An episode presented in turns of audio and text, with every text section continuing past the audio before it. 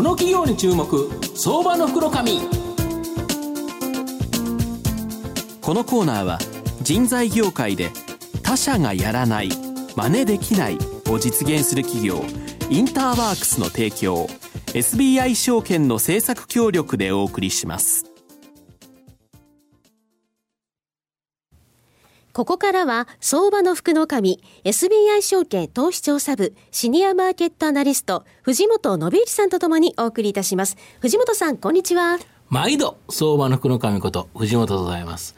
明日のこの時間あれですよね、はい、もうトランプ大統領か、ね、クリントン大統領か、ほぼ決定してるはずですよね。よね。はい、さて、どうなるんですかね。まあ、トランプだとちょっとびっくりという形になっちゃうので、ね。はい、まあ、足元はなんかクリントンの方がというふうには思っちゃいますけどね。はい、はい。で、えっ、ー、と、今日その中でですね、えー、証券コード、えー、6032東証一部上場、インターワークス代表取締役社長の雨宮レオナさんにお越しいただきます。雨宮さん、またよろしくお願いします。よろしくお願いします。よろしくお願いいたします。まあ、インターワークスさんは、まあ、東証一部上場で、株価今939円ということなので、売買単位100株ですから、まあ、10万円弱と買えるという形になります。で、この番組の、まあ、スポンサーでもあるインターワークスさんは、まあ、日清橋、まあ、この虎ノ門のスタジオからすぐ近くにですね、本社がございまして、えー、一人でも多くの求職者に仕事を提供すること、一社でも多くの企業に良い求職者を紹介すること、これを常に意識したですね、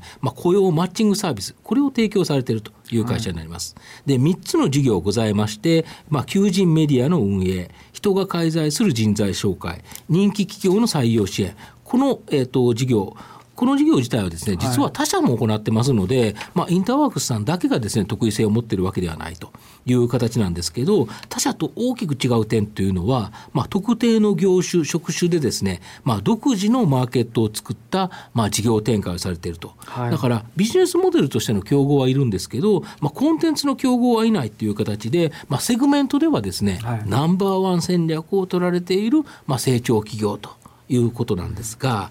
あの社長ですね、あの先日、第二四半期の決算発表があって、はい、株価がちょっと大きく下げちゃったと、はい、まあ、おかげさまで非常にですね割安、PR14.8 倍で、まあ、配当利回りも2.8%ですね、えこれ、東証一部の平均よりすごい割安じゃんというような状態になっちゃったんですけど、まあ、この要因をですねあの社長、どのように捉えられてますかね、はい、まずあの株価はあの大変ご心配をおかけしているんですけども、うん。うん、要因はまあ3つぐらいあるかなというふうに思ってまして。うん。うんまあ、前期の業績や1クォーター業績が来るです、ね、期待値、うんうんうん、1クォーター非常に良かったですから、ね、あの2クォーター、あれ、ちょっと失速してるのかっていうふうに見られたのが1点ですね、うん、で2つ目が2クォーター単体で見ますと、うん、まあ、前期よりもた2クォーター単体ショットでいきますと減益してしまったということ、であと3つ目が、え上半期の業績、まあ、これ、進捗率ですけども、通期発表数値に本当に届くの、っていう、まあ、少しの懸念が、えー、と市場の関係者の皆様の、え反応かなと思ってます。はい。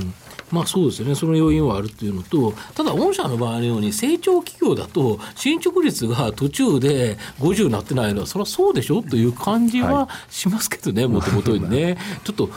期待しすぎっていうかな、なんでそこまで思ってたのっていう感じがしますけどね。で、ただ2クォーター単体で見ますとですね、はい、ちょっと減益になってると思うんですけど、はい。はい、これは何か要因あったんですかね？そうですね。あの、まあ、先ほど藤本さんからも3つの事業があるというご紹介いただきましたけども、うん。えーと、我々主力はメディア、うん、メディアね、工場ワークスのメディア、はい。はい、であと、まあ、人材紹介やってます、うん、3つ目がの採用代行、まあ、やってますけども、うんここのあの新卒の採用支援事業そのものだけが、まあ、就職倫理検証の変更と、まあ、外的環境の変更もありまして、役務提供期間がわれわれ読んでたよりも少し短くなりました、2か月で減少してしまって、まあ、集中化したっていうふうに言いますかね、この部分が少し見立て違いありましたけど、主力のところは、あの進捗通り伸びているんですが、その新卒採用支援の、えー、事業だけが少し、あの計画よりも下回ってしまったと。なるほど、まあ、主力ではなくて、この採用支援事業という、まあ、それも特殊要因に、でちょっとずれちゃったという感じですかね。はい。まあ、あとですね、この通期発表数値は、ええ、まあ、気象予想ですね、気象発表をですね、据え置かれてるんですけど、はい、これはいかがですかね？はい、えっ、ー、と、通期発表はですね、あの据え置きで、まあ、きちんと合理的にわれわれその考えた上でですね、うん、据え置きさせていただいてるんですけども、うんまず先ほどお話しましたように、主力のメディア、そして2番手来て人材紹介、これはあの計画通り、まあ、もしくは計画オントレンドで来てますので、えー、採用支援のところは少し役務提供のタイミングくるあの間違ったと狂ったところですね、少しへこんだとしても、十分このあの主力事業で挽回できるので、グループとしては、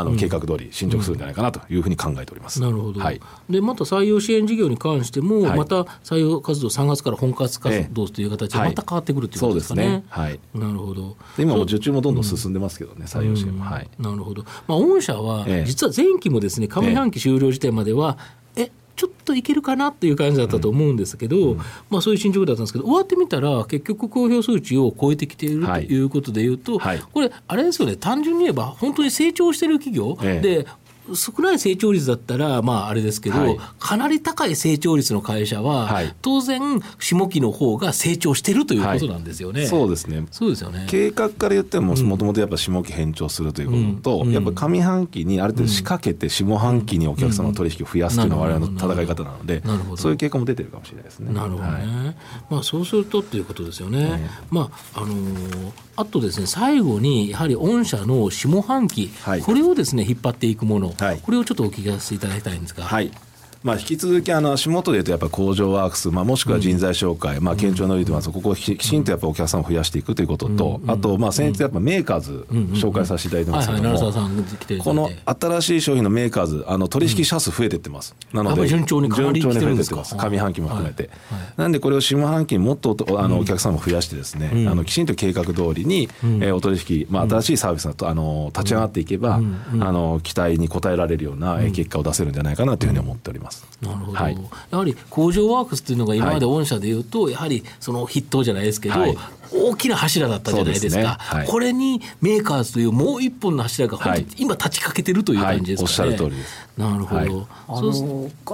私もね会見ちょっと出させていただいてて、あの非常に順調なイメージが あって、今のあのそのやっぱ人手不足の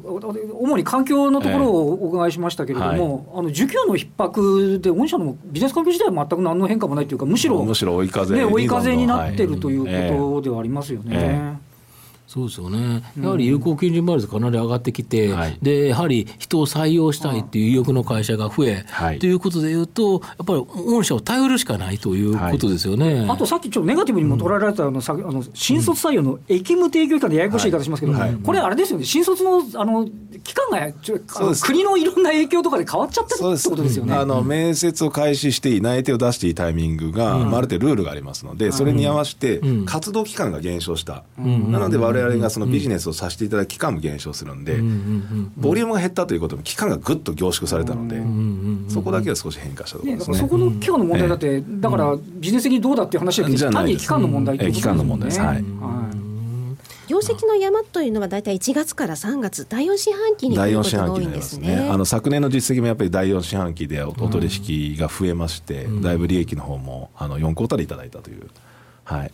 逆に言うとマーケットで言えばチャンスなんですよね、やはり株って高い時に買ってそれをより高く売るのってなかなか難しいんですけどやはり下落したタイミングここで買ってですねやはり次の決算発表をまた期待するということではチャンスじゃないかなと思います、で最後ちょっとまとめさせていただきますと、まあ、インターワークスさんはもともとにですね特定の業種に絞ることで、まあ、競争が激しいレッドオーシャンを避けですね自社の強みが生かせ高収益が期待できるですねブルーオーシャンを確行している、まあ、非常に少ない企業だと、日本ではレアな企業だと思います。で、日本のものづくりを支えるですね、製造業にとってなくてはならない存在の企業で、で、配当利回りもですね、現在だと、これ2.8%ぐらいまで来ちゃってるので、まあ、ここはですね、じっくりと、まあ、中長期でですね、まあ、狙いたいタイミングじゃないかなというふうに思います。